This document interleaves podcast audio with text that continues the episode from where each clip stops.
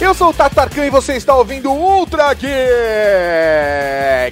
Do meu lado está o cara que sobreviveria uns dois anos sem comer nada nem ninguém, ele, Professor Mauri! Muito obrigado. E aqui conosco nós temos hoje a presença do caçador da podosfera brasileira, Jomeira do Descontrole. É isso aí, galera. E eu sempre digo: não é o mais forte que sobrevive, nem o mais inteligente, mas o que melhor se adapta às mudanças. Olha Nossa só, senhora. Graneiro estaria. Ah, a galera da Graneiro tá viva, tá viva. Quem quiser descontrole na, na Podosfera aí, quem quiser um podcast sobre descontrole, acessa lá descontrolepodcast.com. E também temos a presença dele, do Bear Grylls do blog de humor, Caio Komatsu do Feor. E aí galera, tudo bem? Meu nome é Caio. Acessem lá, fiors.com.br sem frase de efeito. Ah, e siga arroba Catuperi. Siga arroba Catarina. que mandou um joinha. é isso aí, professor Maurício. Estamos aqui no Ultra Geek para falar de sobrevivência. Sim, cara, vamos falar da sobrevivência, velho. Determinadas situações que você não sabe que você pode passar, mas um momento de sobrevivência pode chegar. E quando ele chegar, é bom você estar pronto. Ah, velho, então se você vai. Não é só Bear Grylls que vai te salvar, Ultra Geek vai te ajudar também. Raul. mas antes, professor Maurício, mas antes, professor Maurício, o que a gente tem que ter? O que a gente tem que ter? O que a gente tem? Recadinhos. Recadinhos. Recadinhos do coração. Coração não, caralho. Tá bom, recadinhos. Recadinhos, mano! Estamos aqui para mais uma sessão de recadinhos do coração do Ultra Geek. E vamos começar, professor Mauri, com chave de ouro. Como assim com chave de ouro? Vamos começar com uma promoção. Promoção Cinemark Operação Nova Prime. Pra começar, essa promoção contém um ARG, Mauri. Um ARG? Mas o que é um ARG? Um ARG é um Alternative Reality Game. Ou seja, um jogo de realidade alternativa onde as pessoas interagem com o mundo da ficção, mas ao mesmo tempo a ficção está presente no mundo real. Então, assim, se eu fosse explicar pra minha mãe, seria tipo um caça ao tesouro, é isso? Misturado com RPG. Ah, pô, bacana, bacana. Muito legal, porque aí a galera que tá jogando esse ARG pode participar e contribuir pra construção da história. Então, assim, eles vão desvendar enigmas, esses enigmas vão direcionar a história e o cara ainda pode concorrer a prêmios? Exatamente. São vários kits de sobrevivência, ingresso de cinema, recarregador portátil para os seus gadgets e, professor Mauri, uma televisão LED Full HD de 46 polegadas da Sony. Cara, muito foda, muito foda. Então esse ARG ele foi montado pra ajudar a promover o filme Depois da Terra, aquele filme novo com o Smith. Exatamente, o filho do Will Smith com ele, o Jaden e o Will Smith, Isso aí. num, num mundo pós-apocalíptico, num outro planeta, e acontece uma coisa, e eles viajam no espaço. É uma ficção, Ficção científica, científica. com ação, velho. Não tem como dar errado. É muito preza. E professor Mauri, aí é que está o ponto, Ah. porque esse ARG ele deve ser desafiador para Cavalaria Geek por outro motivo também. Por quê? Não só pelos prêmios, Por quê? É porque eu e você Por quê? desem... Caramba, que fizemos todos os desafios do ARG. Então, na verdade, a gente fez esses desafios pra Cavalaria Geek. Cara, então se você é da Cavalaria Geek, você precisa participar desse ARG. A comunidade da Cavalaria pode se unir pra se ajudar a desvendar todos os enigmas que nós montamos. Vocês podem se unir, mas só um vai ganhar o prêmio principal.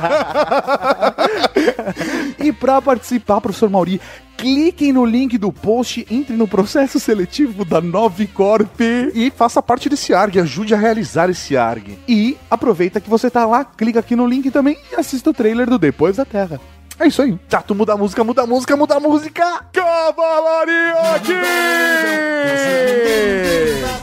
Professor Mauri, estamos aqui nesse mês de junho que está chegando o mês dos amantes, Oh, dos oh, enamo- namorados. E- Enamorados. Oh, que bonito! Lançando duas camisetas temáticas para esse mês. Cara, estamos lançando um modelo exclusivamente feminino. Pra você dar pra sua namorada, ou você for uma geek, dá pra você mesma, ou se você é uma geek lésbica, dá pra sua namorada. Então você pode comprar a camiseta I Love Geeks. Cara, muito bonitinho, com coraçãozinho em pixel Ah, art. ficou muito charmoso esse coraçãozinho pixel art, cara. Modelo exclusivamente para as meninas. exclusivo para meninas, só baby look, hein? Agora pra você, rapazote, temos também uma pra Temos também um modelo pros rapazes. É a modelo Fucking Princess. é um modelo pra você, rapaz, que está solteiro e não vai dar da sua namorada presente nenhum porque não há namorada. Você que passou por essa jornada, sempre vai pra vários castelos, mas a sua princesa nunca está lá. Você que muitas vezes cata algum dragão ali no meio do caminho, mas a princesa nunca está lá. Então você tem que vestir a, a camiseta de fucking princess. que basicamente tem a seguinte inscrição: The fucking princess is in another castle, bitch.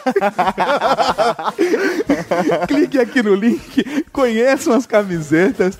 Muito bacana, tematizada em cima dos antigos jogos de Mario. E se você comprar antes de acabar o mês de maio, você compra ainda na promoção do mês da toalha por 42 reais. Virou o mês, virou junho, vai subir pra 45, vai voltar pro preço normal, 45 reais. Então corra, compra, garanta logo a sua, porque ela chega a tempo pro dia dos namorados. É isso aí, hein? Tem que comprar agora pra chegar a tempo do Dia dos Namorados. Que bonitinho.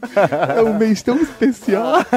Menos pra mim que tô solteiro, fucking Mas o que, que tem agora? O que, tem agora? O que tem agora? Podcast. Podcast. Em razão do perigo envolvido, a equipe recebeu apoio segundo as normas de segurança. Não tente reproduzir as situações demonstradas a seguir. Beleza! Estamos aqui pra falar de sobrevivência e eu acho que a gente devia começar com o tipo de sobrevivência que normalmente as pessoas costumam.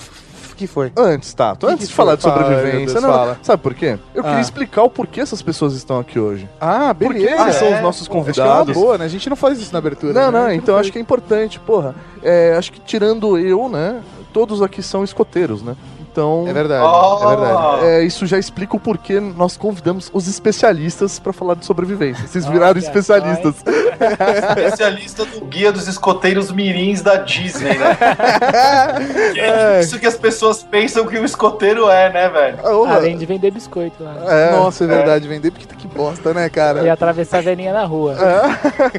tanto Essa, achei. essa é a habilidade humana de simplificar as coisas até elas parecerem a coisa É. mais, mais idiota do universo, entendeu? Ninguém pensa que, por exemplo, fazer uma boa ação pode ser comer uma baranga, né? É, velho. E só quer essa economia. Mas vamos Ah, falar O ED estaria me estrangulando agora se me ouvisse. É, Isso não dá especialidade no uniforme também, né, velho? É Não verdade, você tira uma bad, Eu ganho um distintivo, ganho um distintivo. Não, vamos falar de sobrevivência, vai. Beleza, vamos começar pela sobrevivência que é a mais comum, habitual das pessoas discutirem, que é sobrevivência na selva, sobrevivência no campo. Eu acho que é bacana a gente pensar primeiro em situações que pode te colocar numa situação que necessite essas técnicas de sobrevivência e depois a gente abordar o que a gente pode fazer e coisas que, por mais que seja legal a pessoa que esteja ouvindo o podcast que tenha a experiência, mas talvez esse podcast pode salvar a sua vida. Do jeito que você falou, parece que a pessoa fala assim: ah, hoje eu vou fazer uma sobrevivência. Ela se perde no mato, quase morre e aparece oito dias depois em casa, né, velho? É, E aconteceu isso é, esses dias, né? Mas tudo Né, bem. cara, vive acontecendo um grupo de adolescentes que fala, ah, eu vou viver uma experiência de Não, sobrevivência. eu vou fazer, não, não, eu vou fazer uma trilha. Essa é, Isso, é o é, cara. Começa com a começa trilha. assim, vamos lá na cachoeira, é pertinho. Meu primo sabe onde é. É sempre assim, É, né? sussa. É de boa. É, é sussa. Então, digamos, uma situação, por exemplo, é essa, de você ser um adolescente idiota E que vai fazer uma trilha, por exemplo. E Mas aí, essa é a melhor de todas, porque você, você tá sempre completamente despreparado, velho. Se você quiser se lascar mesmo, você vai pro mato despreparado, sem treinamento e sem nenhum tipo de material pra te ajudar caso você se lasque, tá Nem a ligado? porra de uma bússola, né, cara? você tá com a roupa do corpo, Não. é normalmente um cantil. Pior, o cara leva a né? bússola, mas não faz ideia de como funciona, tá Nossa, é ligado? verdade. Como que uma pessoa não tem ideia de como funciona uma bússola, né, cara? É verdade. Você não tem ideia de como funciona uma bússola, Mauri? Não, falando sério, você não tem ideia. Eu não, não tenho. Eu, lógico que eu Ei. tenho. Mas eu tô fingindo porque eu não sei. Ah, sim, sim. Sei lá, vamos falar pra um ouvinte do Radiofobia que não sabe como funciona uma bússola? Assim, Sabe qual que é? A parada é a seguinte: a questão toda gira em torno de se você não sabe, se você não está preparado, não tente fazer uma coisa dessas, porque as consequências realmente podem ser bem sérias, tá Sim, ligado? você pode perder a sua vida, porra. Pode, e, e sem contar que você vai atrapalhar de tantos outros, porque encontrar o corpo perdido geralmente dá muito trabalho. Não, tá carregar o corpo perdido já dá trabalho depois de Não, encontrar, dá né, cara? helicóptero, dá grupo de grupo de operações especiais, dá um trabalho desgraçado, cara.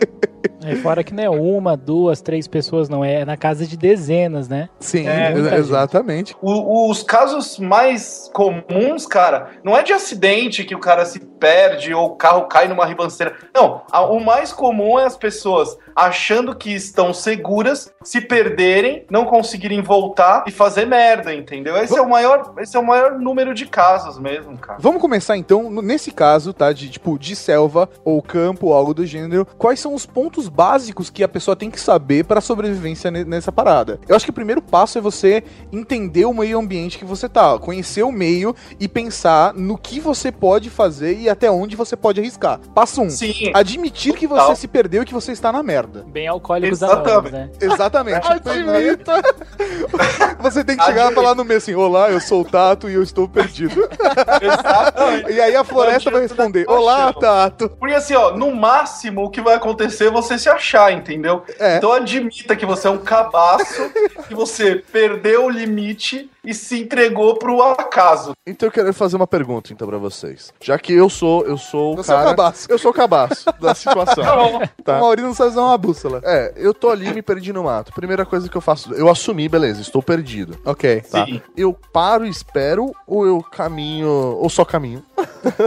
Eu acho que isso é uma coisa que você tem que avaliar. Se vale a pena pra você. Por exemplo, se você est- está num lugar onde você vai ser facilmente encontrado ou não. Se você estiver numa situação onde você tá, sei lá, velho, no meio da mata fechada, eu particularmente não aconselharia você ficar parado ali. Exato, exato. Por exemplo, se você tá. Se foi uma queda de um avião, você tem certeza, você sabe se o avião estava na rota dele? Aham. É alguma coisa que eles podem te encontrar ali? Você tá perto de onde os destroços caíram? Acho que tem muita coisa que você pode avaliar, Sim. né? O avião, por exemplo, tem uma vantagem que ele vai causar, sei lá, uma destruição gigantesca ali na floresta que vai ficar fácil do- de ser encontrado aquele ponto. Sim. Mas ao mesmo sim. tempo pode ter vazamento de combustível e você vai ter que ser obrigado a sair de lá. São todas essas condições que você tem que avaliar antes de falar, vou ficar ou não? Você está numa poça de gasolina. Vou ficar ou não? Mauri, você com a sua sagacidade me diga. Ah, não.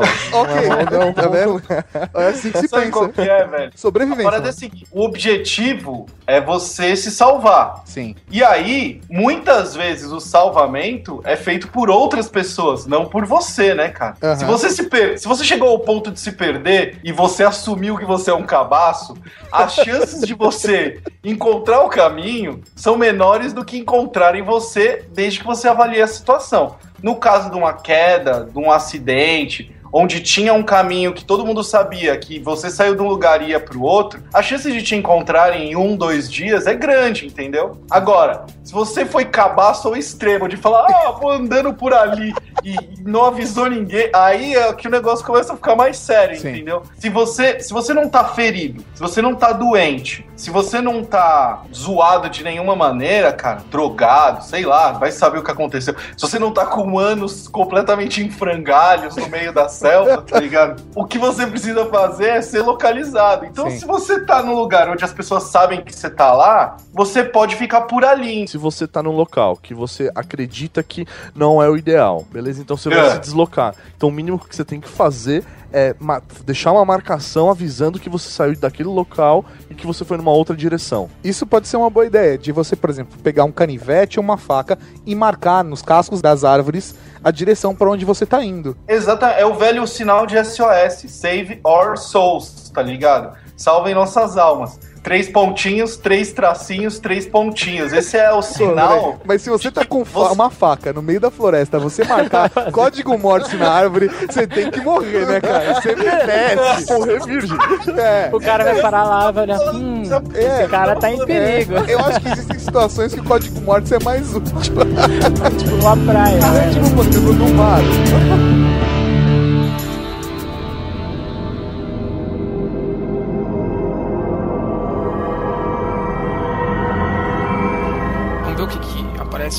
Nós. A primeira coisa que a gente vai fazer é procurar madeira, né? Temos aqui madeira já. A gente nasceu num a gente nasceu aqui num num bioma meio ruim para para fazer plantação por causa do congelamento da água que dá depois, a gente não consegue irrigar. Mas vamos tentar fugir dele aqui. É, eu vou eu vou começar pegando essas madeiras aqui mesmo. Depois eu saio mais para lá. Porque primeiro dia a gente não tem muito tempo, a gente tem que fazer as coisas mais rápido. É, eu acho que o, o Minecraft é injusto em relação a isso.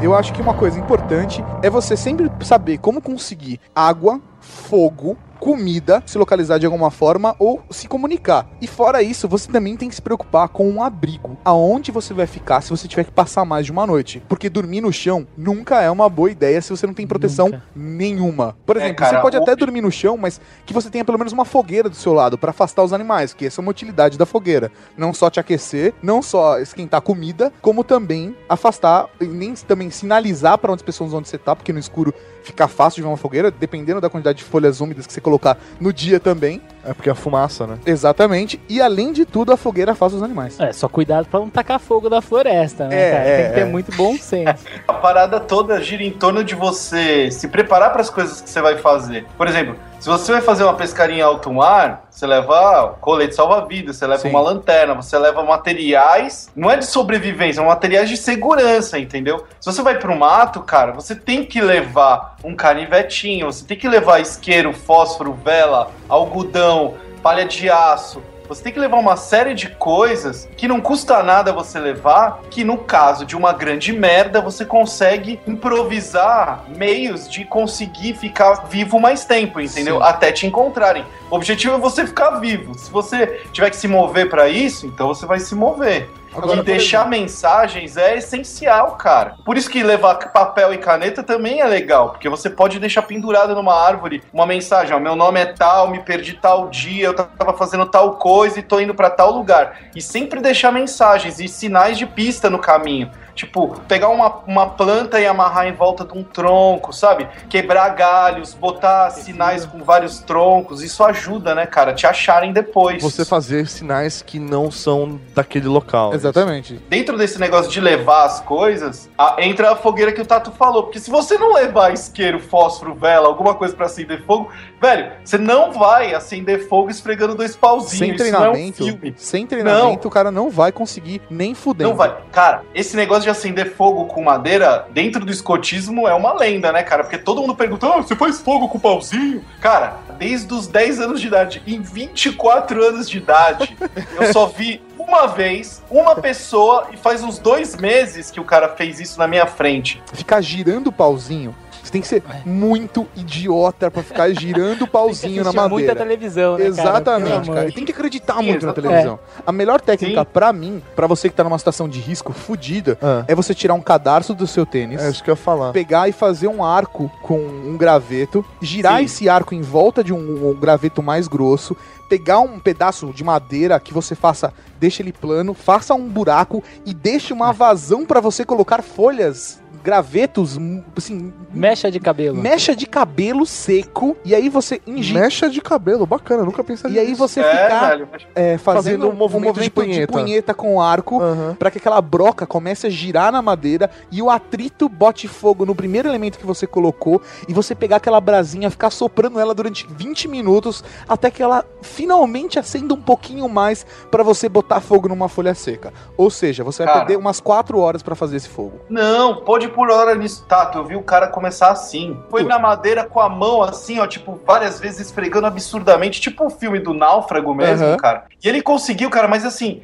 era, sei lá, era, era o 15 dia que eu encontrava ele que ele tava tentando fazer isso. Toda vez que a gente se encontrava, ele ficava lá tentando. Cara, o dia que ele conseguiu, a galera tirou foto, cantou, dançou, fez uma festa.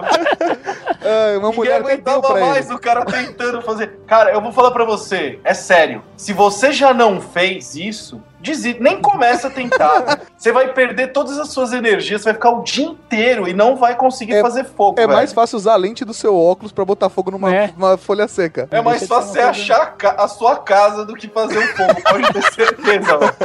mais fácil é achar um busão no meio da selva do que Achar você fazer um aberta, né? cara? Cara, por isso que é importantíssimo, é importantíssimo, cara. A regra básica pra sobrevivência é estar preparado, mano. É importante você sempre pensar, tipo, aonde eu vou carregar a água, como eu vou conseguir comida. Por exemplo, porra, eu vou ter que caçar, eu vou comer fruta. Sempre preste atenção, assim, sério, preste muita atenção nisso. Sempre pense 20 vezes antes de comer qualquer fruta que você não conheça no meio do mato. Boa, Tato. Boa. Você boa. pode se matar. Tipo, olha que bonito. Isso é colorido, então deve ser uma fruta.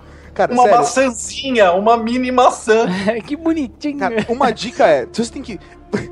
Se você tiver muito tempo, você pode prestar atenção se os pássaros comem aquilo. Se É. os pássaros comerem aquilo, significa que muito provavelmente você pode. Mas, cara, se não tem mordida de pássaro, não tem nada naquela porra. Ou se tem mordida de pássaro e os pássaros estão mortos embaixo da árvore, isso é um sinal de que você não deve comer daquela fruta. Mas, sei lá, por exemplo, nesse caso, existe alguma regra, por exemplo, em relação a cores pra você poder escolher frutas?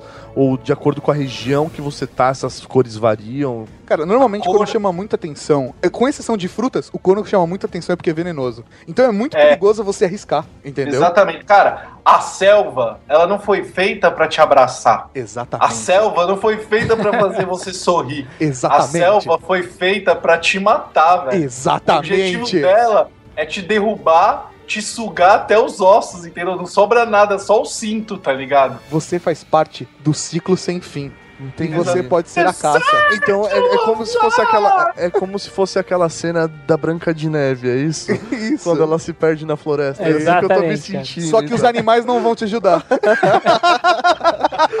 Nem se você assobiar a vida inteira, né? Nem se fosse a música mais linda. Você tem que pensar o tempo todo, você tem que se cuidar, tá ligado? Você tem que tomar cuidado com a sua integridade física. Sim. Qualquer coisinha pode te matar, cara. Até porque, é você- muito úmido, né, o ambiente. É, não, e a chance de infeccionar e você ter um problema maior e acabar diminuindo sua estamina antes do que ela diminuiria se você não tivesse se ferido é gigante. Então, tipo, é, o cara, ah, eu aprendi que eu tenho que subir em árvores para olhar bem o local onde eu estou. Cara, pensa direito, porque se você cair de lá, ninguém vai vir te ajudar. Entendeu? Se você quebrar a perna, velho, já eras. É meio-dia, você já eras, cara. Então, tipo, picada, arranhão, torção, fratura, queda, cara, você tem que tomar muito, É uma vez extremamente. só. Então, uma coisa que ajuda muito, cara, é você ter um bastão, uma vara que tenha mais ou menos a sua altura, que não seja feita de um pau podre, que seja feito de um pau bom, pra você andar com você, porque com isso é tipo a toalha guia do mochileiro, entendeu? Você pode pular um negócio, você pode tatear o chão ou o fundo de um rio, você pode se defender, você pode tirar é, um animal peçonhento pra lá, você pode tirar a teia de aranha, você pode derrubar uma fruta que tá mais alta. Então, um bastão, velho, é uma coisa que ajuda muito, cara. É simples, porém é vital. Caraca, velho, foi a melhor dica que alguém deu nesse podcast. Obrigado, João. Uma dica boa para alimentação na selva, caso ela seja desesperadora, desesperadoramente necessária, velho. Roem as É, unhas. é, fora roer as unhas e não esquecer as 10 do pé, tem a parada do grupo Cal. Como você vai se alimentar? O Mauri perguntou da cor e tal, não é pela cor, cara. É tipo assim, Cal, cabeludo, amargo e leitoso. Se for isso, cara, você comer, com certeza você vai se fuder. Se não for isso, você tem uma chance de se alimentar. Entendeu? Então, se for cabeludo, amargo ou leitoso, não ingira. O negócio é arrumar um macaquinho, né? E ficar dando pra ele comer antes, cara. Claro, velho. Ou então você pede pra ele pegar pra você, porque ele já sabe o que pode. É, você tem que adestrar um macaco. Macaco, vai lá. Pegue pra mim uma maçã. Experimenta aí. Fica no de sobrevivência do Ultra Geek. A mestre e o macaco. Ou, ou, velho, é, pelas dicas que o João me deu, velho, serve pra vida real. Você não pode chegar perto da Claudio Hanna também, velho. Leitosa, cabeluda e amarga.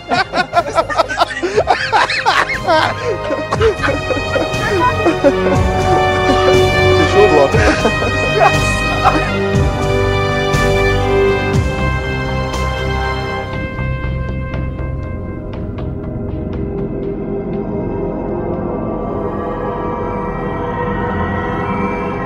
Bom, vamos então achar um lugar para construir um abrigo.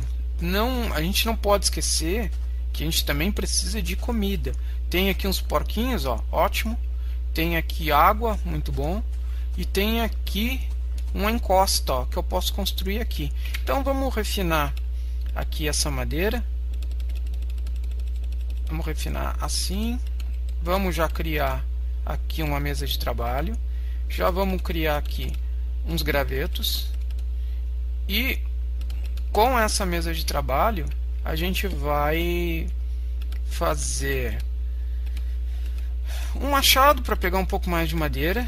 A gente vai fazer uma picareta de madeira e vamos fazer aqui o que, que eu estou fazendo?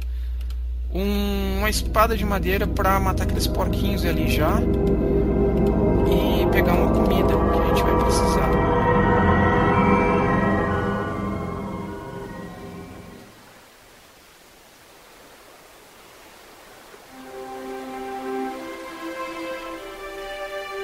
Por exemplo, a gente, beleza, saiu da selva e caiu no mar. Diga- Olha que, so- olha que dia ruim que você teve.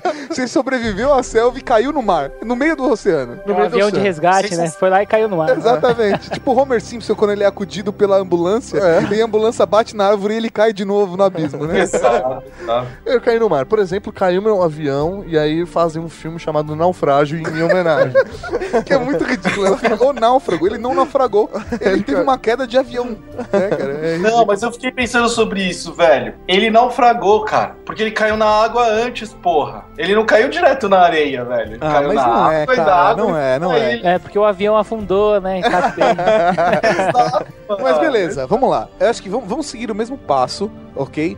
No mar, primeira coisa, vamos conhecer o ambiente. O que, que você precisa fazer? Ficar boiando. Beleza. Não, não, eu tô- vamos imaginar que você tá pelo menos num Ajuda. bote, vai. Porque se você não tá num bote, velho, não tem sobrevivência. Não, sabe um lance legal, cara, disso aí? Calça jeans. Calça Se você jeans? amarrar a calça jeans é, na altura da cintura e você encher ali de ar, você consegue usar aquilo como Um colete. colete, exatamente. Caralho, nessa hora Olha toca, isso. tira a calça jeans, bota o fio dental. Tira a calça jeans, bota o.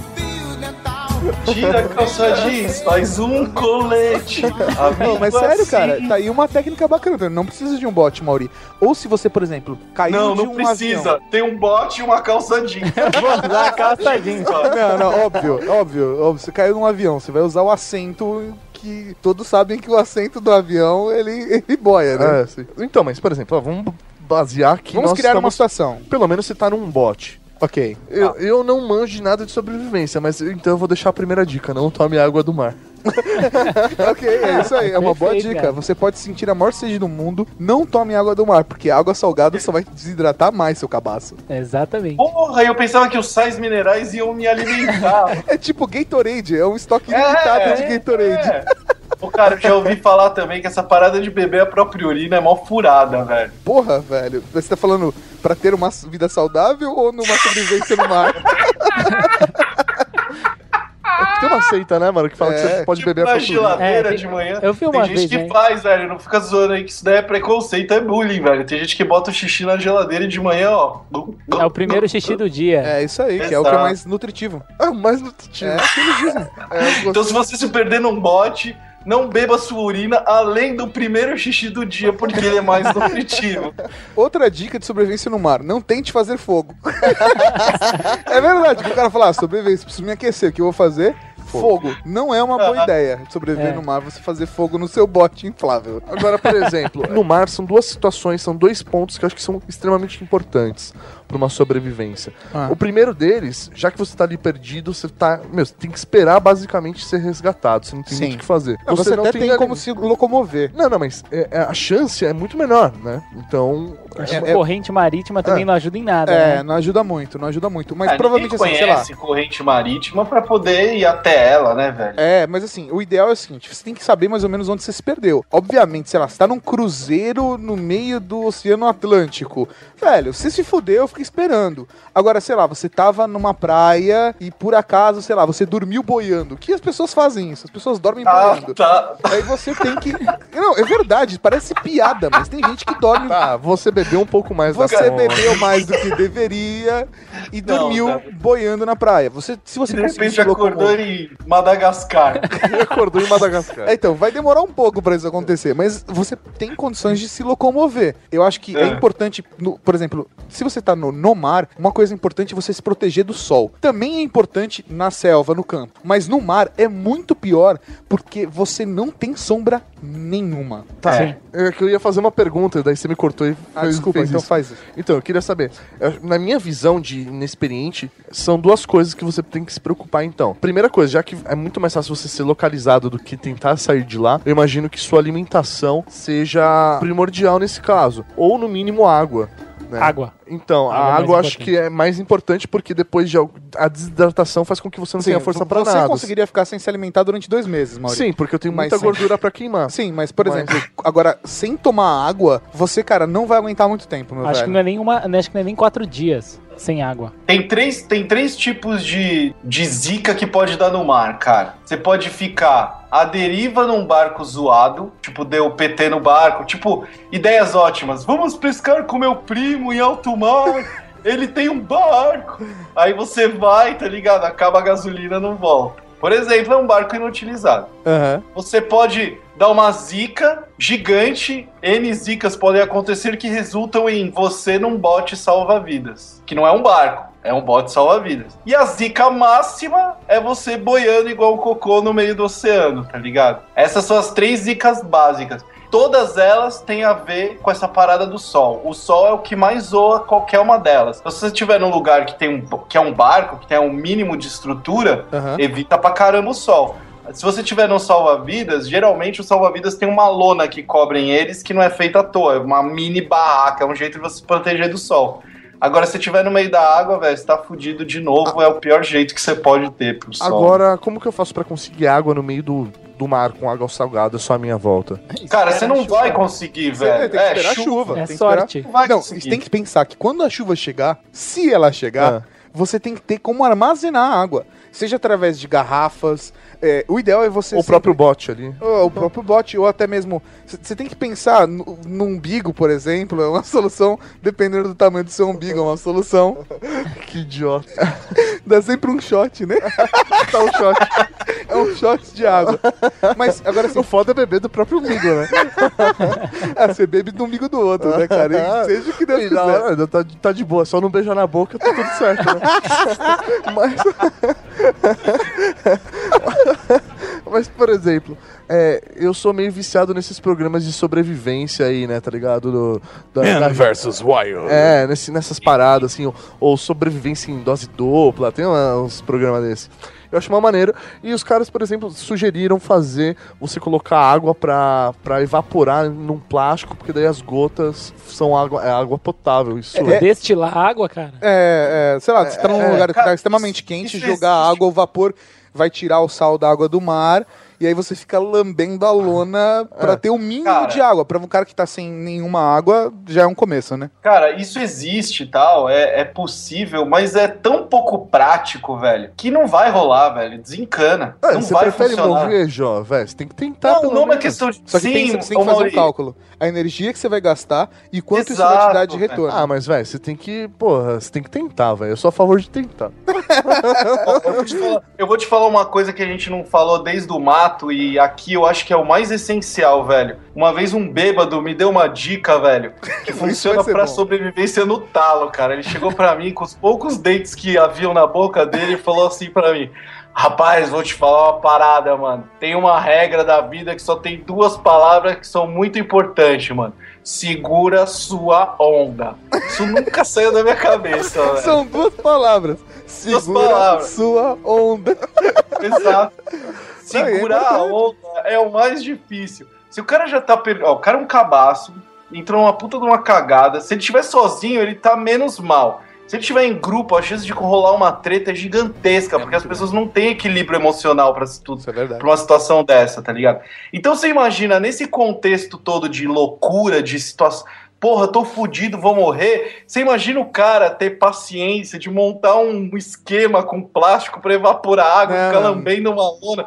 Velho, não vai rolar. Você vai morrer de outra coisa antes de chegar nesse ponto, tá ligado? Entendi. Mas, por exemplo, uma coisa que serve de outra forma, obviamente, não, não falando de água, porque acho que água aqui já tá bem coberto.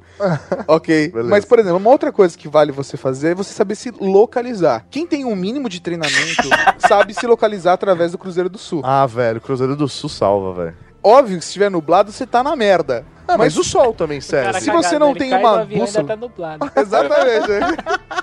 Exatamente, cara. Você tá lá pra morrer, velho. Mas Tato, o cara vai saber se localizar pra quê, mano? É, Ô, velho, você vai, o cara vai você vai gastar energia pra pra quê? remar com a mão, velho? Você tá Não, gastando mas se você tem um bote salva-vidas, você É, Não é uma lancha. Não, mas se você tem um bote salva-vidas e está em- com um grupo de pessoas, dependendo da distância que você está da praia, se você tem uma noção, você tem condições de se locomover até lá. E à noite é o melhor horário, porque é quando tá a maré alta. Também não tem o sol pra desgastar mais, né? Exatamente. Então é bom você se esforçar durante a noite. Entendi. Então, pela dica que vocês estão dando, é o esquema, então, é você guardar energia pra esperar os mais fracos morrerem, se alimentar deles, Tomar o sangue deles, né? É. Ah, e aí, velho, você se torcer pra ser o último. Isso. é, isso é o que mais funciona, cara. Não é o mais forte nem o mais inteligente, mas o que consegue melhor se adaptar às mudanças. É o mais dentro da- paciente. É, se dentro das mudanças tá você comer carne humana, velho, é uma escolha sua, tá aí, velho. Tá aí. Sobrevive quem bate primeiro, né? Sobrevive quem bate primeiro. Pra mim, na verdade, acho que tudo relacionado à sobrevivência no mar depende muito de sorte, né? Se você tem um bode, Sim. se você tem água potável, Sim. se tá chovendo, Sim, se tá com vento, sim. tem tudo, tem uma série Exatamente. de fatores, né? Eu acho que aí, cara, mais do que tudo, é sorte. Sabe que os romanos falavam, falavam que a sorte acompanha os capazes, né, velho? E quem tem boca vai a Roma. né?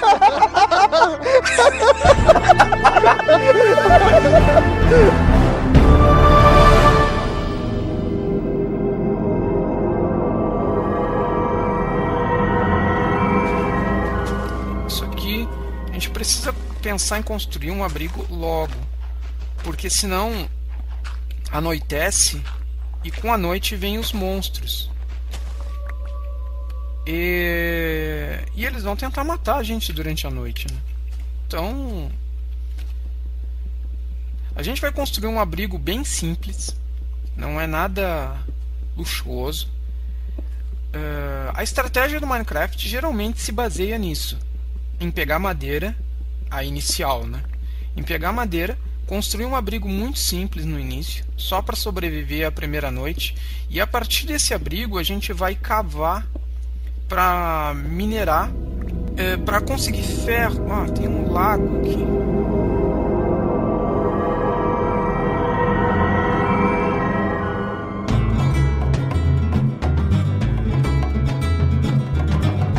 Cara, eu acho bacana a gente fechar esse podcast contando um pouco da experiência de vocês como escoteiros, como pessoas que já se prepararam para esse tipo de situação ou que pelo menos têm um pouco de técnica em relação a isso e compartilhar um pouco, sei lá, de repente, de situações que vocês vivenciaram para que o nosso público entenda e veja que isso daí é mais comum do que se parece. Eu- diria que, assim, pra mim hoje tá um pouco difícil, porque eu engordei muito.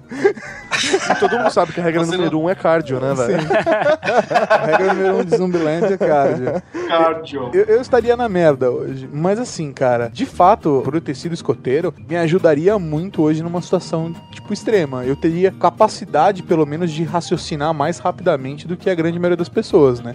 Ou de chegar a uma conclusão mais rápido uma solução de sobrevivência. Quem já acampou, quem já fez fogueira, quem já dormiu no chão, quem já dormiu numa barraca ou numa rede, tem um pouco mais de experiência do que a maioria dos leitinhos com pera, né, velho? É, é verdade. Não eu, é por exemplo, sou garantia. criança de apartamento, velho. Não, fudido. você tá fudido, Mauri. Não, tá fudido. Não, não é garantia de sobrevivência você ter um treinamento. Cara, tem muita parada de sorte aí e tal. Sim, mas aumenta muito as chances, cara. Você ter noção de Aumenta, sobrevivência aumenta, aumenta aumenta. Muito as chances. Eu, com 15, 16 anos, eu fiz uma jornada de caminhada de 24 horas, onde eu dormia à noite, tipo, fora, com o único equipamento que eu tinha era um facão e sisal na mochila. É, você dormiu em cima do facão, tipo uma caminha de facão assim.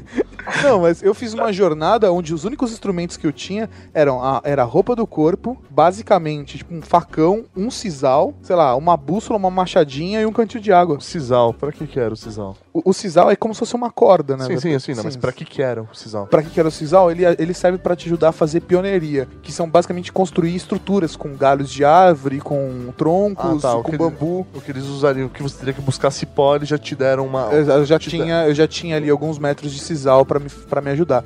Que é uma dica boa, assim. Tipo, Sempre sei lá, se com você- um se sisal. você- exatamente. Se você vai pro meio da. Todos os escoteiros, é natural que quando você vai acampar, você leve sisal. Eu não conheço nenhum escoteiro que não Serve levava. de escova de dente também.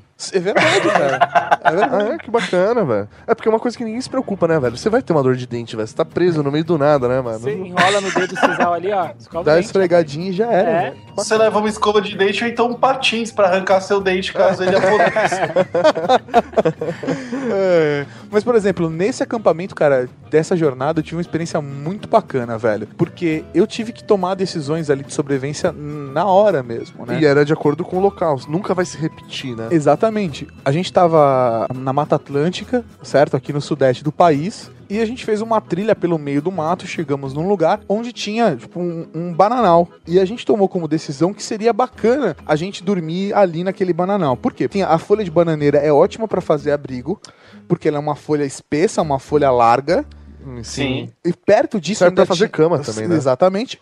Perto disso ainda tinha um rio, o que facilitaria acesso à água. Então, porra, era um bom ponto pra gente dormir. A gente fez uma fogueira e começamos a, a montar o acampamento. Quando a gente tava, sei lá, tipo, umas 5 da tarde, 6 da tarde, estavam começando a, a armar ali as estruturas pra fazer um abrigo, a gente descobriu que tinha umas aranhas ali no, na bananal. É. Falou, porra, hum, talvez seja legal a gente fazer um abrigo elevado. Isso exige, obviamente, Tempo também. tempo e conhecimento pra você fazer um negócio desse. Porque se você, É. sem nenhum conhecimento, for tentar fazer um abrigo elevado, sei lá, com um metro de altura, fazer. velho, você tá fudido. Beleza, a gente começou a montar o abrigo elevado e quando a gente chegou ao ponto de montar o abrigo elevado, a gente descobriu que foi a melhor decisão que a gente fez. Porque conforme a noite chegava, as aranhas estavam saindo das suas tocas. Sim, no Nossa, tava- velho. tinham- Tipo, aracnofobia o bagulho. Exatamente. Não tem noção do volume de aranhas que apareceram aquela noite. Porra, Foi- claro que imagina. Quase impossível de se dormir naquele negócio. Mas Nossa. É, por exemplo, a gente não tinha pensado, na verdade, nisso. Foi uma escolha ruim, mas a gente já tava lá, a gente tinha treinamento, e se a gente não tivesse feito o abrigo elevado, a gente tava fudido com a escolha que Sim. a gente tinha feito. Estaríamos mortos no dia seguinte de manhã. É, es- essa é a parada da sobrevivência, né, cara? Às vezes você não tem a experiência pra aquela situação e você não percebe isso porque você não tem experiência pra aquela situação. E aí, de repente, a coisa muda e se você não tiver treinamento, você se lasca, velho. Mas eu acho que o conhecimento prévio, até o bom senso, são muito válidos nesse momento, né? Com certeza. Ah, mas, Mauri, por exemplo, quanta gente não acha muito bom acampar do lado de um rio de corredeira, tá ligado? Só que, cara, a maioria das pessoas que faz isso, depois de algumas horas, pode morrer com uma tromba d'água, velho. Sim, Sim. porque pode subir. Acontece, mas acontece todo mês, cara, entendeu? Porque você acha que você, você tem a experiência, mas você não passou por todas as situações Sim, possíveis, concordo, entendeu? concordo. Ainda E aí mais quando você- é mata muito fechada, cara, fica muito foda. Porque dentro da mata fechada é muito complicado de você arrumar um, sei lá, um lugar confortável, um lugar que seja adequado pra você conseguir dormir e criar um abrigo. É um bagulho que requer treino e habilidade, cara. Não é para, não é para amadores. Caio, antes da, da nossa gravação, você tava comentando que você fez uma descida a Santos, velho, por. Paranapiacaba, velho. Pode contar um pouco pra galera? É, então, assim, na verdade eu tenho um hobby que é andar. Eu gosto bastante de andar. Então, quando eu comecei com essa atividade, Mas, tipo, andar nível Forest É, Camp, assim, né? é andar exatamente nível Forest Gump, cara. Eu comecei algumas caminhadas pequenas, fui de São Paulo a Aparecida do Norte, se eu não me engano, acho que tem uns 100 quilômetros ali, eu não sei exatamente como. E eu fui uma vez descendo pela, pela estrada até o litoral de São Paulo. De São Paulo até o litoral. Não sei exatamente quantos quilômetros são. Fui de São Paulo até Santos. Eu fui pelo caminho normal, descendo a serra. Aí um amigo meu me falou: Olha, dá pra você ir por Paranapiacaba. Tem estrada lá. Pra quem não sabe, Paranapiacaba é um distrito de Santo André, que ele é, fica na boca da serra. Sim. É, só que esse meu amigo me falou que tinha estrada lá. Eu, Aham. eu não pesquisei, falei, vou contar, contei com a com a, Com a opinião dica do dele, é, cara. e fui acompanhado de outro amigo meu que também é escoteiro. Peguei o trem normal, fui, fui o trem até Rio Grande da Serra, que é uma cidade próxima. De lá eu fui andando até Paranapiacaba, foram umas 3 horas de caminhada em estrada normal. Cheguei na cidade 11 horas da noite, 11 e meia, e pra minha surpresa, não tinha estrada.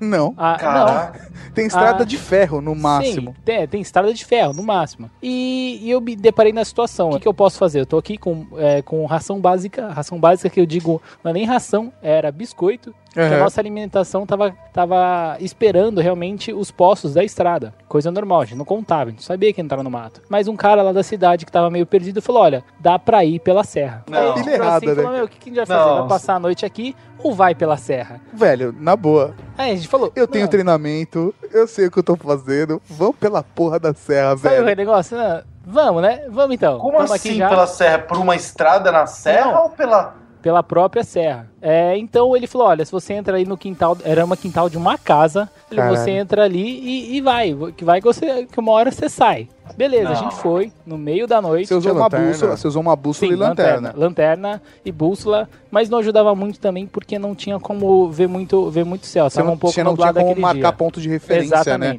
Que é uma técnica mal, até pra quem não sabe, que assim, olhar só a bússola no Não meio da, do mastro não ajuda nada, porque senão você vai ter que ficar olhando na bússola, você não vai olhar nem pro chão pra ver se tá indo na direção certa. Então o ideal é você ter a bússola, saber o ponto pra onde você vai e marcar um ponto de referência, tipo aquela árvore torta ali, aquela árvore que tá pendendo pra esquerda. E aí você chegou na árvore que pende pra Queria esquerda, mais você um ponto. cria mais um ponto e assim você vai, você vai te jornando. E foi uma situação que, se os dois não fossem escoteiros, se fosse uma outra situação, realmente é algo que poderia ter dado muito errado. Que não é, não é, não é raro você ver casos de pessoas que se perdem na Serra do Mar. Sim. Grupo, você vê bombeiro indo lá. Então, assim, foi uma situação que nós nos metemos é, é, realmente assim por falta de conhecimento, falta de conhecimento de distância, de local que a gente Sim. tinha que caminhar. A gente não estava preparado para aquilo, não tinha o equipamento para isso. E se vocês tivessem feito isso com esse ideal, vocês teriam se, prepa- se preparado, levado mantimento suficiente, levado água suficiente Sim. pra poder fazer isso. Então, no máximo que eu tinha era um camelzinho lá, aquele que você. Aquela mochila que guarda líquido lá, mas só aquela parte, de um litro e meio, se eu não me Aham. engano. E fomos. Sim, é, foi assim, foi uma situação.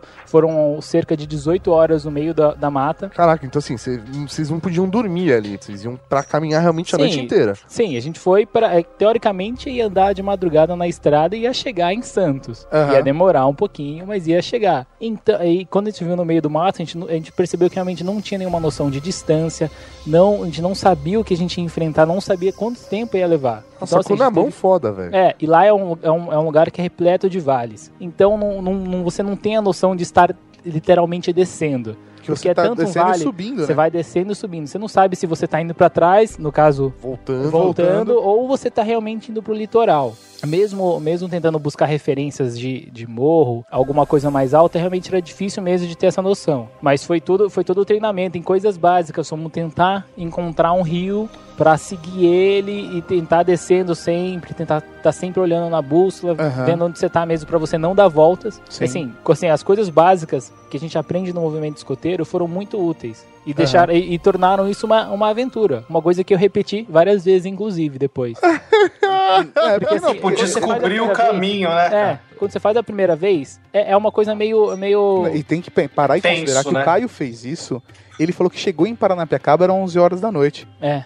Eu fiz isso, assim, que eu prefiro andar de madrugada. Eu acho muito mais tranquilo, não cansa tanto, não, assim, andar em estrada não, não é uma coisa que fica muito pesada. Estrada de dia é uma merda, o asfalto vai esquentando, cara, seu pé ali só não derrete, assando. cara. Vai assando.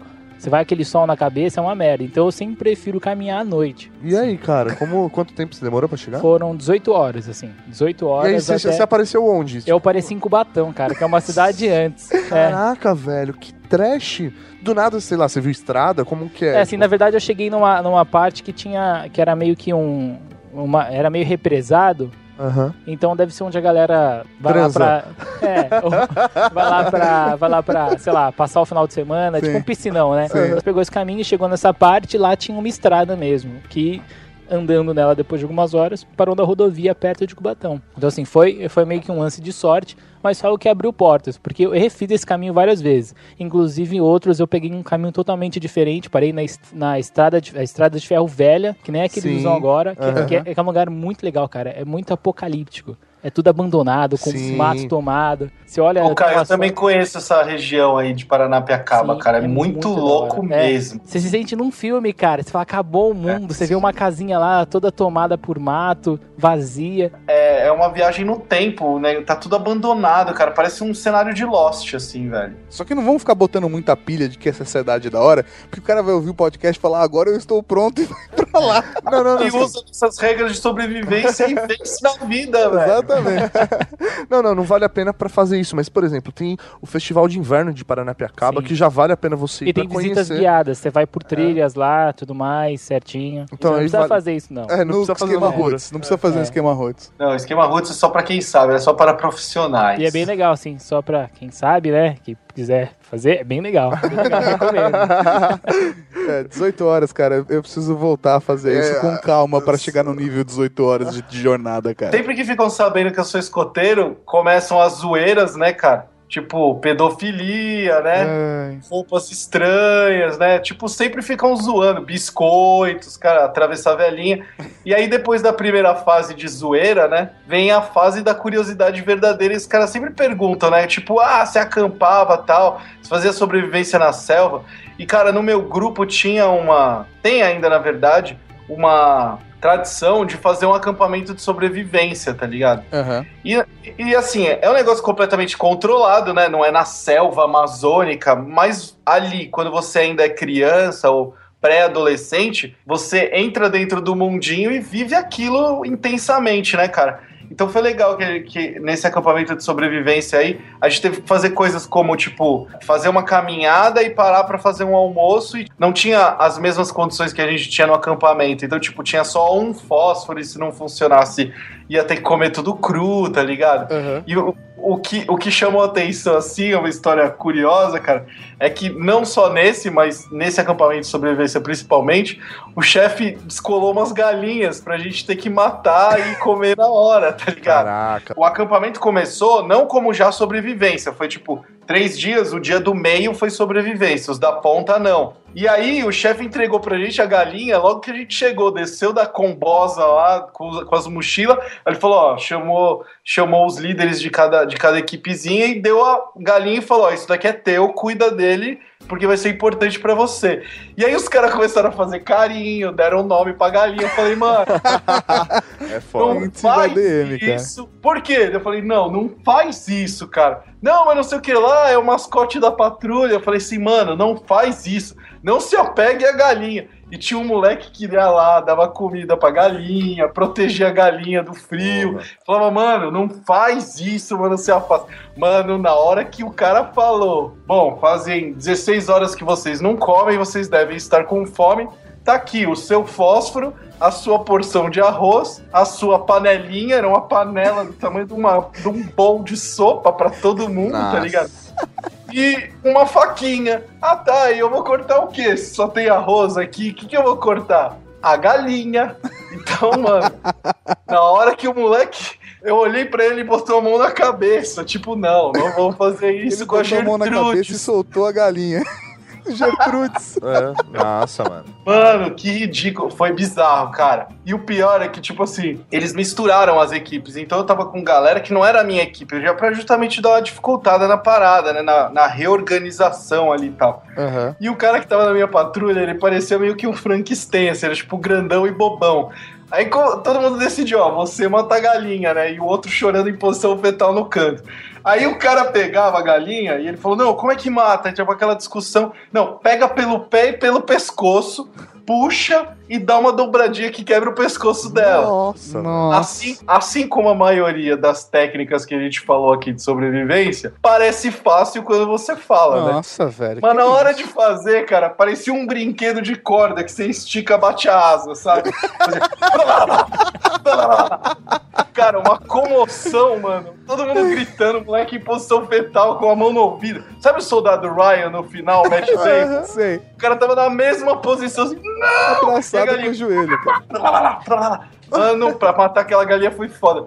O desespero máximo foi quando o cara resolveu botar um pouquinho mais de força porque não tava funcionando, mano. E a cabeça da galinha saiu na mão, velho. Nossa, velho. Foi muito gore, cara. A gente fez praticamente um tiradentes com a galinha pra poder dar um jeito, tá ligado? Daí a gente usou uma técnica que é tipo, você arranca os miúdos, né? Porque Uhum. a gente não sabia como comer o miúdo, então era melhor jogar fora, né? Do que comer o negócio errado.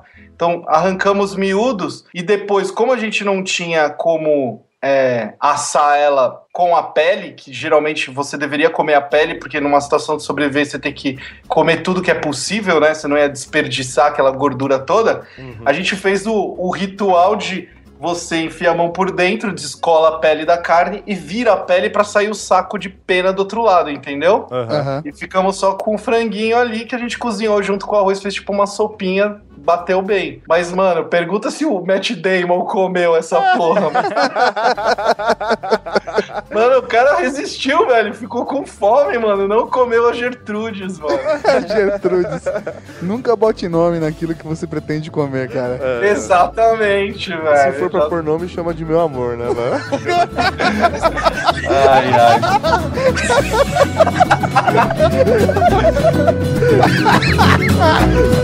É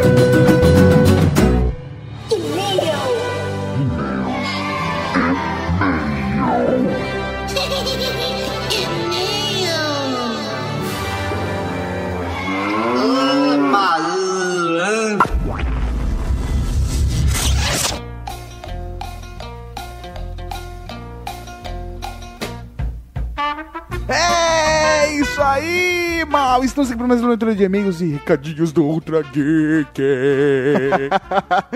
Tô tentando inventar um jeito certo. Você viu que... Você tá tentando encaixar o Ultra É. Geek nesse. É isso É, aí, mano. Que não tem mais o S, né?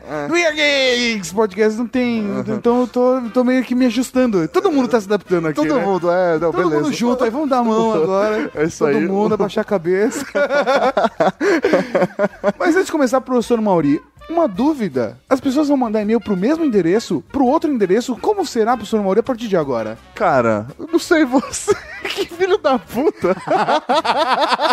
Eu tô pegando ele de surpresa, cara. Caralho, É, mano. Eu tô sacaneando, cara. Eu tô sacaneando ele. que você quer que eu responda, cara? Vamos lá então. Ó, pra mim, a parada é a seguinte: por enquanto, nada muda. O e-mail que vocês têm que mandar pra gente é o mesmo endereço, nada muda. Uma coisa muda é a periodicidade da leitura de e-mails que a gente precisa que vocês mandem mais rápido pra que a gente possa ler. Sim, então vai continuar mandando pra weirdgeeks.weirdgeeks.net, porque é o e-mail do site. Exatamente. Mas o ideal seria mandar até quarta-feira, né? Segunda, terça e quarta, será que dá tempo? O e-mail tem que chegar na quarta-feira pra gente. Porque senão fica muito complicado. A ideia é que vocês mandem seus feedbacks rápido pra que a gente possa ler rápido, pro outro programa tá no ar rápido. É, isso aí. É o ciclo da rapidez. É o ciclo da rapidez sem burocracia. Sem burocracia. Nada velho. de vogo. Nada de vogacidade aqui.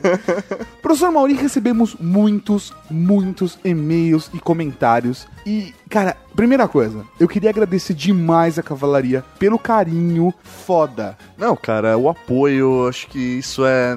Meu, eu tô com Foda. um sorriso no rosto. Ele fez o sorriso. Foda, foda, foda, foda, foda mesmo. Então, até por isso, nós não separamos, nós não colocamos todos os comentários aqui. É, na verdade, o que, a gente fez? Aqui pra leitura de e-mails e comentários, aqui pro podcast, nós colocamos as duas mensagens de voz e colocamos os e-mails e um comentário. Os e-mails não representados todos inteiros, porque senão daria duas horas de programa só de leitura de e-mails. Mas tem o momento Raul, que representa eles. Exatamente. E comentários, Mauri, o que a gente vai fazer? Cara, são 39 comentários. Um deles está aqui na gravação da leitura Então, de e-mails e 38. comentários. São Por 38. pouco 42, olha só. Olha só. caralho, vocês perderam. Eu Mas vou não, deixar três comentários. aqui. Não, eles têm uma oportunidade, cara. Ah. Porque nós vamos ler todos os comentários no Hangout. Dando feedback. Isso, dando feedback na quinta-feira depois do update. A gente grava o update e faz o esfria comentando todos os comentários que foram feitos no Ultra Geek 97. Então, a parada é a seguinte: acabando a gravação do update na quinta-feira, nós vamos abrir os comentários comentários, ler eles e ficar discutindo com a galera e recebendo ao mesmo tempo feedback do pessoal. Vamos fazer uma,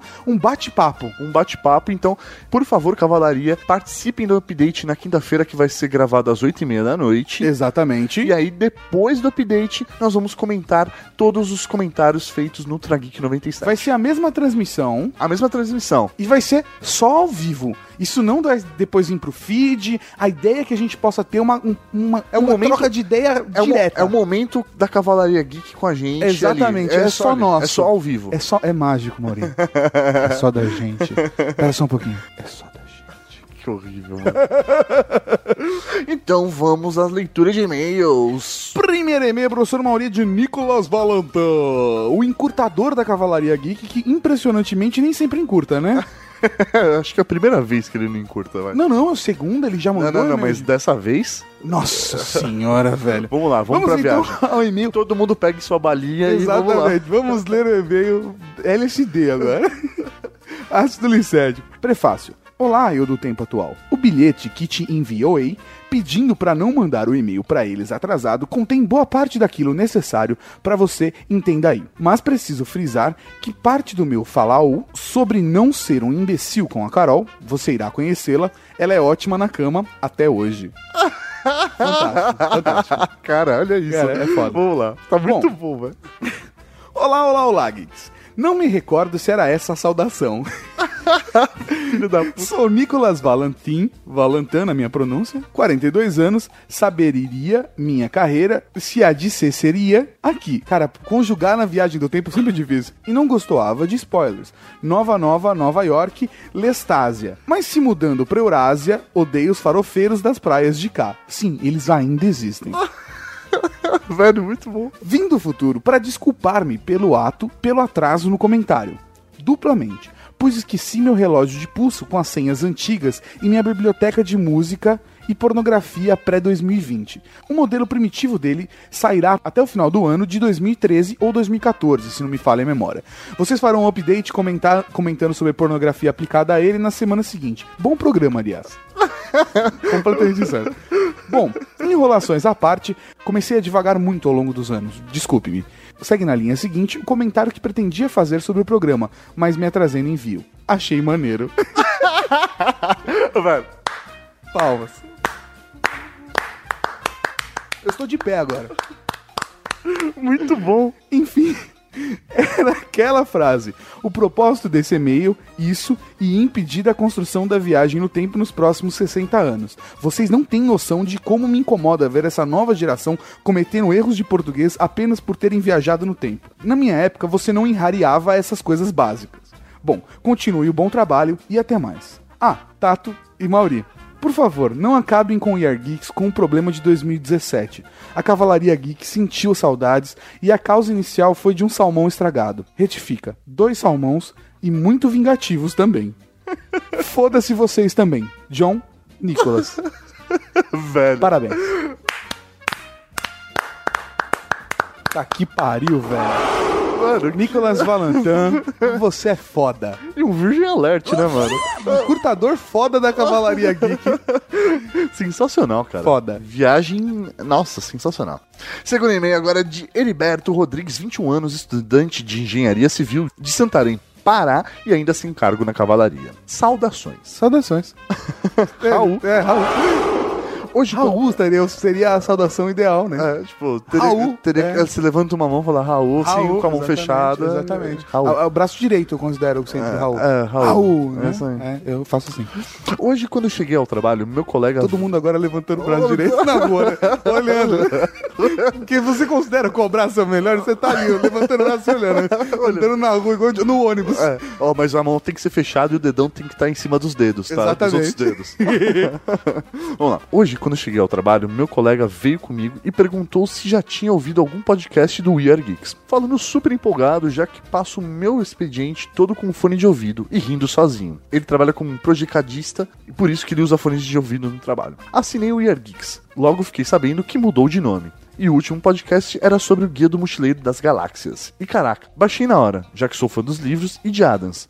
E posso falar que já virei fã. Ah, que, bonitinho. Cuti, cuti, waka, waka. Parabéns pelo trabalho de vocês. Gostaria de compartilhar algo que descobri e sempre falo pra quem eu sei que gosta do guia. Douglas se inspirou em um guia de viagem para a Europa. Ele teve essa ideia quando ele viajou para a Austrália e ficou meio que puto porque ele não conseguia se comunicar com os outros moradores. Daí ele pegou um porre. Eu acho que, eu acho que tomou talvez seja o ideal. É, aqui. mas- É, bem, beleza. Ele tomou um porre, Ele tomou um porro. Ele, ele tomou um porre. Tomou um porra, foi.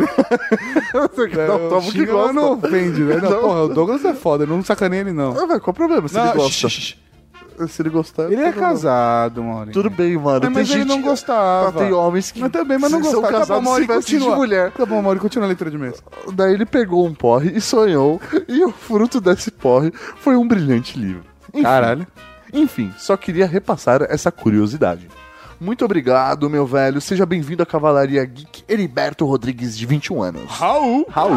Próximo, na verdade, é um comentário do seu Maurício de Thiago Pirajá, Zorkin Fortwards. Cara, é legal que ele mandou uma crítica, mas uma crítica construtiva. Não, eu achei bacana, cara. Por isso a gente colocou aqui pra compartilhar com toda a Cavalaria Geek, porque esse tipo de feedback é importante pra gente. Também, sim. Ouço vocês faz um tempo. E considero um dos melhores podcasts, sem cutícula. Mas pra falar de Douglas Noel Adams sem saber do que está falando é muito feio pra um nerd. Pra começar, o guia é só a cabeça da rola nonsense que o Adams escreveu.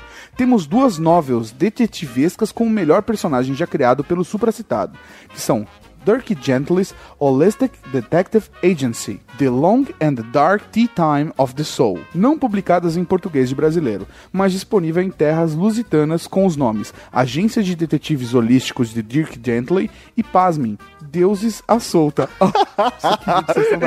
Entrando em altas confusões. A terceira e inacabada aventura de Gently está presente no livro Salmon of Doubt, citado pela Lully, geração das referências. Mas ele está apenas no fim do livro, que é uma compilação de textos que foram mineirados dos Macs de Douglas Adams após seu falecimento, por sua esposa e editores sedentos por grana. Ainda em vida, ele publicou até um livro de zoologia, assim que catalogamos onde eu trabalho. E uns outros dois mais nonsense que qualquer coisa, The Meaning of Leaf, onde nome de cidades desconhecidas no interior de Londres ganham significados interessantes. Por exemplo, aqui, ele mandou o link, tá lá no comentário, você pode participar. E o segundo se chama The Deeper Meaning of Leaf. Creio que alguns dos comentários acima comprovam o resto do que estava na minha pauta de reclamação. Nada que um fã chita não reclamaria. Detalhe que ele já se coloca É, na condição. Não li todos, mas sei que alguém vai falar que Ford era um editor, não um revisor. Os revisores morrem junto com o departamento de marketing. E que o verbete sobre a Terra era gigante, falando até dos relógios digitais. Que a poeta inglesa, na verdade, é Paul Newman Johnston, de Headbridge. Essex, enfim, Bad Robot. Agradeço a atenção caso a mesma tenha sido desperdiçada, só caso a mesma tenha sido desperdiçada. Isso não, e aproveito para dizer também que em 10 anos ouvindo podcasts de maneira passiva, esse é o primeiro comentário que publico sobre um podcast, que pra mim vale como um elogio. Obrigado. Jabá, sabe onde você encontra a cópia do guia em seu idioma original como uma aventura extra do jovem Zayfod? Aí ele colocou o link também está lá nos comentários. Até mais e realmente obrigado por todos os peixes. Vamos lá então, seu Tiago, tenho que lhe dizer uma coisa, duas coisas que a gente reclamou, recebeu de, de uma crítica ou reclamação do podcast. Primeira, que a gente foi raso. mas ah, isso É, não, isso é de propósito, gente. Isso foi, porque foi só uma introdução ao tema. eu, como fã filha da puta que sou, de Guia do Mochileiro, não jamais deixaria a gente ter apenas um podcast sobre esse tema. Jamais. Nós vamos fazer mais podcasts sobre Guia do Mochileiro das Galáxias, sim. Então, inclusive, se vocês quiserem mandar sugestões de como abordar, de, do que fazer, pode mandar, a gente aceita, com certeza. E eu admito que eu gaguejei de tão empolgado que eu tava de gravar o tema, cara. Porque é muito então, importante. alguma pra mim. coisa acabou passando. Acabou passando na empolgação da parada. Concordo, cara, mas eu acho que é válido. O que é bacana dos comentários da leitura de e-mails é justamente a cavalaria conseguir complementar aquilo que foi dito no podcast e muitas vezes fazer uma correção, tornando o conteúdo Sim, ainda velho, mais A rico. cala- cavalaria é foda. É foda, ponto. E eu não conhecia muitas das obras do Douglas, eu conhecia o guia. Então eu tô, eu tô descobrindo por conta de vocês que estão mandando pra gente realmente outras obras fantásticas e estou querendo muito ler e ver todas elas. Muito obrigado, então, Thiago. Por favor, quando a crítica for construtiva, envie pra nós, porque isso é muito importante pra nós. Mesmo nós, nós, nós. Exatamente. E não só você, Thiago, como todos, um Raul pra você. Valeu, mano. Raul. Próximo e-mail, na verdade, é um e-mail de áudio. Isso aí, velho. Os dois próximos são mensagens de voz. Vamos começar pela mensagem do Herbert Luiz, eletricista, futuro youtuber, 20 anos, de Petrópolis, Rio de Janeiro. Chamada está sendo encaminhada para a caixa de mensagens e estará sujeita a cobrança após o sinal.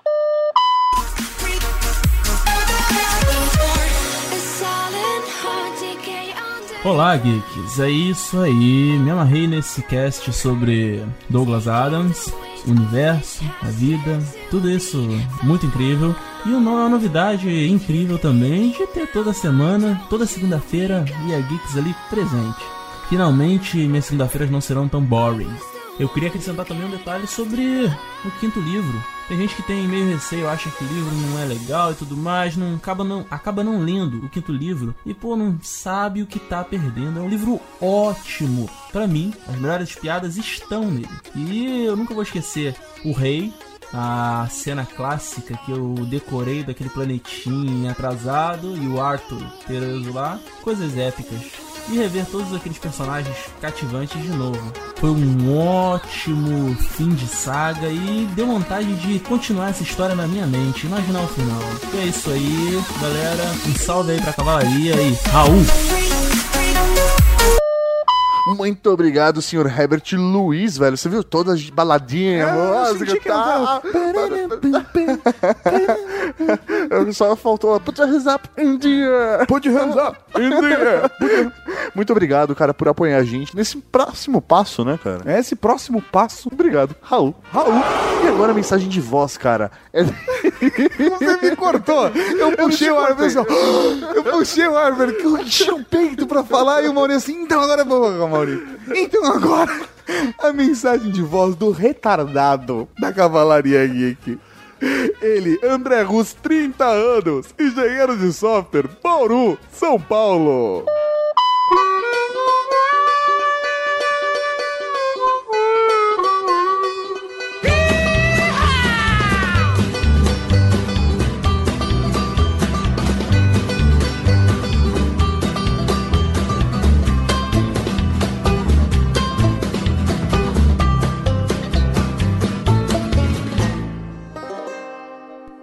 Olá, Ultra Geeks. Nossa, que alegria. Cara, vocês não sabem o que vocês estão fazendo comigo, gente. O Guia do Mochileiro é a obra, assim, na, na minha vida, cara. Foi muito significante pra mim. Permitam-me contar uma pequena cantante da minha vida. Quando eu vim morar em Bauru, em 2004, para fazer faculdade de sistemas de informação aqui na Unesp, eu, eu era um, um quebrado. Meu, não tinha grana pra nada. Meu pai gastava o que não tinha pra me ajudar no aluguel, comida no busão, porque aqui em Bauru é muito caro, não tem meio passe para estudante, não tem moradia, restaurante universitário. Então, para quem é universitário, que acabou de passar, bichão é muito complicado aqui. Cara, eu morava numa kitnet, rachava kitnet com mais dois caras tal. E não tinha telefone, internet, não tinha nada a não ser, né, internet lá na faculdade, mas não podia entrar pra fazer nada lá. E eu não fazia ideia do que era podcast, eu não fazia ideia de nada disso. Para mim, malemar eu ia no cinema lá na minha cidade. Eu fui começar a frequentar cinema aqui em Bauru. E aí, passeando perto de onde eu morava,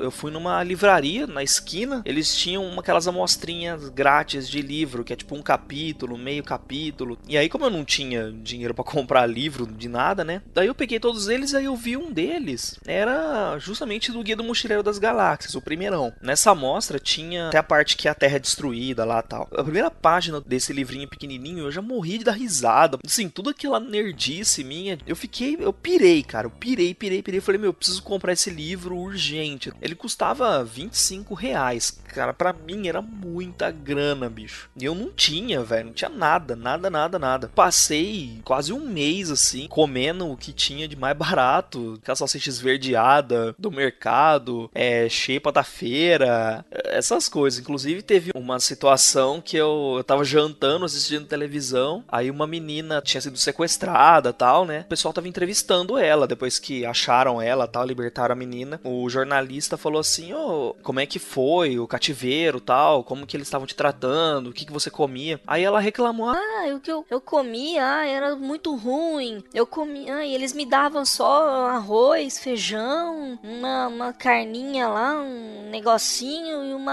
água colorida para beber lá. Desse jeito ela falava. Aí eu olhei no meu prato, só tinha arroz e torcida.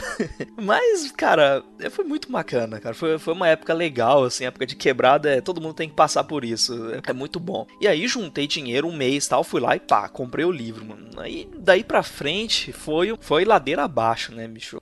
Mas tem mais uma coisinha que eu gostaria de ler para vocês aqui. Vocês falaram de dinheiro tal, e eu lembrei que um trecho do livro 2, vou ler um pedacinho. O universo. Algumas informações para ajudá-lo a viver nele. Área. Infinita. O Guia do Mochileiro das Galáxias oferece a seguinte definição para a palavra infinito: maior que a maior de todas as coisas e um pouco mais que isso, muito maior que isso. Na verdade, realmente fantasticamente imenso, de um tamanho totalmente estonteante, tipo, puxa, isso é realmente grande. O infinito é tão totalmente grande que, em comparação a ele, grandeza em si parece ínfima. Gigantesco multiplicado por colossal multiplicador por estonteante enorme é o tipo de conceito que estamos tentando passar aqui. 4. População. Nenhuma. É fato conhecido que há um número infinito de mundos, simplesmente porque há um espaço infinito para que esses mundos existam. Todavia, nem todos são habitados. Assim, deve haver um número finito de mundos habitados. Qualquer número finito dividido por um infinito é tão perto de zero que não faz diferença, de forma que a população de todos os planetas do universo pode ser considerada igual a zero. Disso podemos deduzir que a população de todo o universo também é zero, e que quaisquer pessoas que você possa encontrar de vez em quando são meramente produtos de uma imaginação perturbada. 5.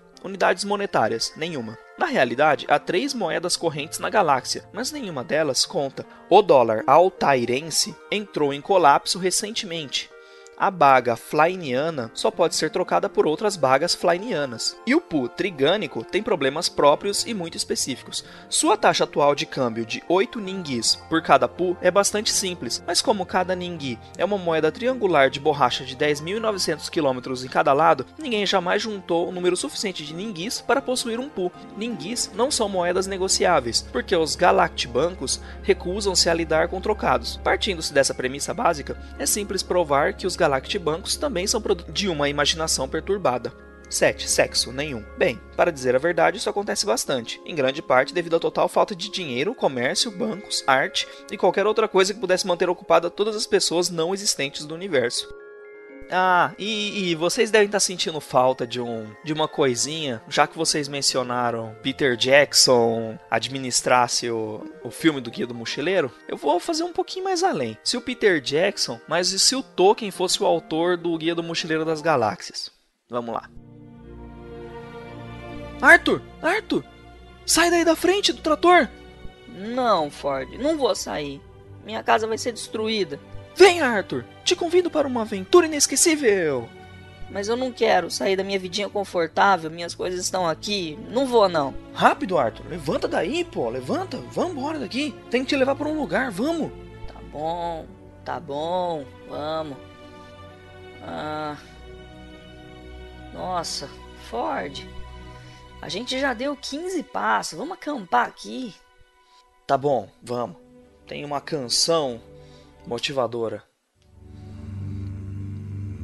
Os vagões vão meter um sabugo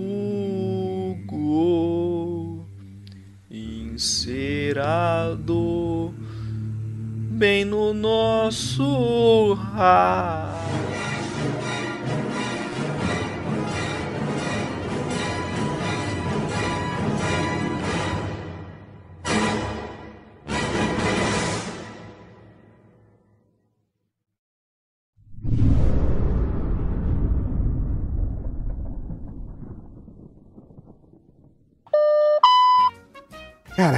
Ele é um retardado. Mano, olha isso, velho. O cara queria fazer a gente chorar, velho.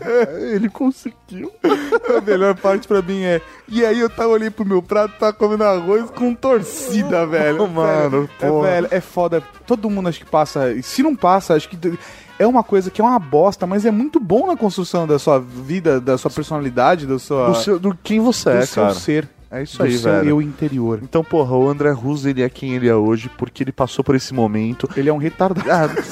Velho, mas ele é um retardado inteligente. Olha, pro cara conseguir fazer isso. Foda. que- E a musiquinha no final, Ah? Eu gostei como assim, eles acabam discutindo e levando a conversa ali, sabe, ah, não, vamos cantar uma canção, e aí acaba o mundo, porque é a cena do, do planeta Terra sendo destruído pelos Vogons no filme. É Não, Foda. cara, é muito bom. Não, e a forma como ele construiu a visão do Peter Jackson ali, né? tipo, a visão do, do Tolkien ali é muito, bom, mano. Muito bom. Realmente seria daquele jeito. Seria daquele jeito. É, professor Maurício, sabe o que eu tô ouvindo? O Você quê? tá- Olha, eu tô ouvindo. Ah, não. Momento Raul!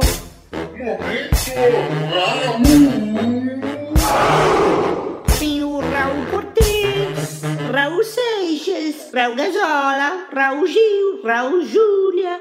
Cara, tem Raul pra caralho aqui.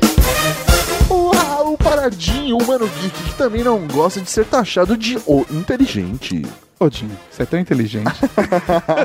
um Raul pra Bruna Alves, que ficou com vontade de ler toda a saga novamente por conta do programa. Um Raul para Rogério Calzavara, que ficou animado com a nova programação semanal do site. Ah, divirta-se. Um Raul para Rafael Vasconcelos, o Tiradentes da Cavalaria Geek, que começou a ler o terceiro livro da saga pela empolgação do podcast. Leia, leia, devore. Um Raul para Diego Bolitos, que achou incrível Ultra Geek e que quer ouvir um sobre Inception. Boa dica está na nossa lista agora. E hoje já sei quem vai ser o convidado. Quem? Nossa, vai ser um convidado foda. Que pena que a gente cortou esse áudio na edição, velho. Um Raul pra Fábio Iba, que compartilhou os links do YouTube para a série da BBC de 81 sobre o Guia do Mochileiro das Galáxias. O link não está no post, obviamente, porque vocês sabem que é foda. Mas pergunta pra ele. E um Raul para Arthur Peron, que nos atentou para o modo correto de se utilizar o plural no Gigabyte. É verdade, ele mandou um e-mail pra gente falando, olha o plural assim, fez toda uma descrição técnica e a gente, por influência do universo... Sim, por erro de linguagem, A por vício de é, linguagem. vício de linguagem a gente fala gigas. É, gigas. Muito obrigado pela correção. Foi uma leitura de e-mails e Raús de críticas, mano. É, olha Mas só. críticas construtivas, porque você sabe, a Cavalaria Geek é polida. É polida. Raul pra todos vocês, galera, e até semana que vem, segunda-feira, com mais um Ultra Geek. Foda pra caralho. Falou, galera. Tchau, tchau.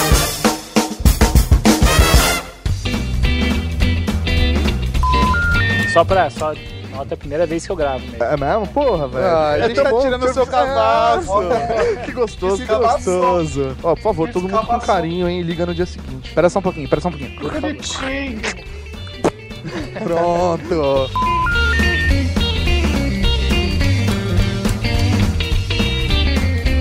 Você acabou de ouvir o Ultra Geek.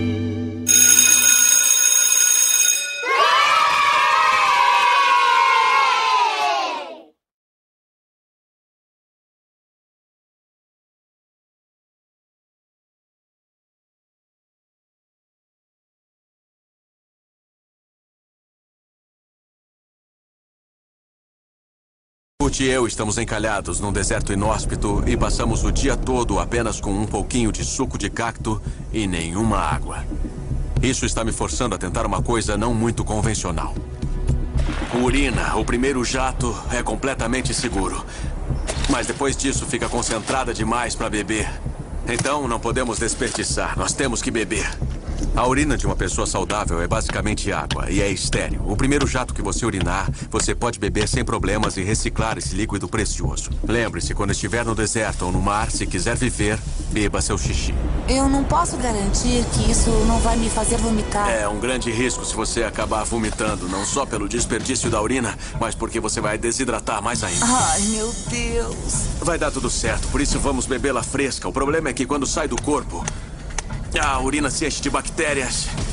Muito, muito depressa. Agora, com sua licença, eu vou encher a tigela.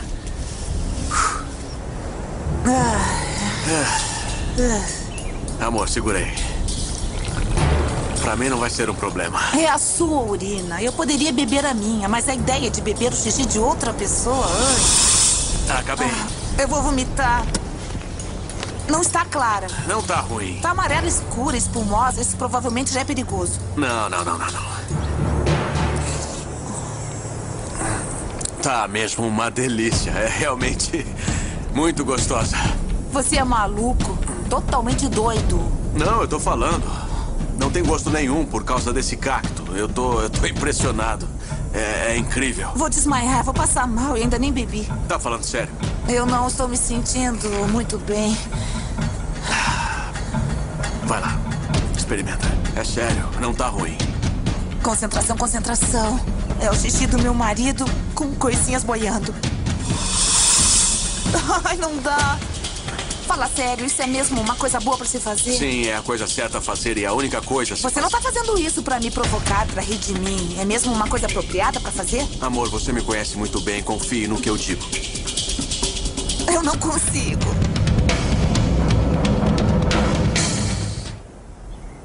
Não é tão ruim. Tá, eu tô brincando. Não derruba. Amor, não. Segura a ânsia. Não precisa disso, não. Calma. Calma. Ai, eu tô me sentindo estranha. Tenho xixi escorrendo no queixo. Ai. Ai, eu não vomitei, eu segurei. Quer mais um pouco? Não. Obrigada. Desculpa, eu não posso desperdiçar. Desculpa. O cheiro é o mesmo de quando eu vou ao banheiro depois dele de manhã. O primeiro xixi do dia.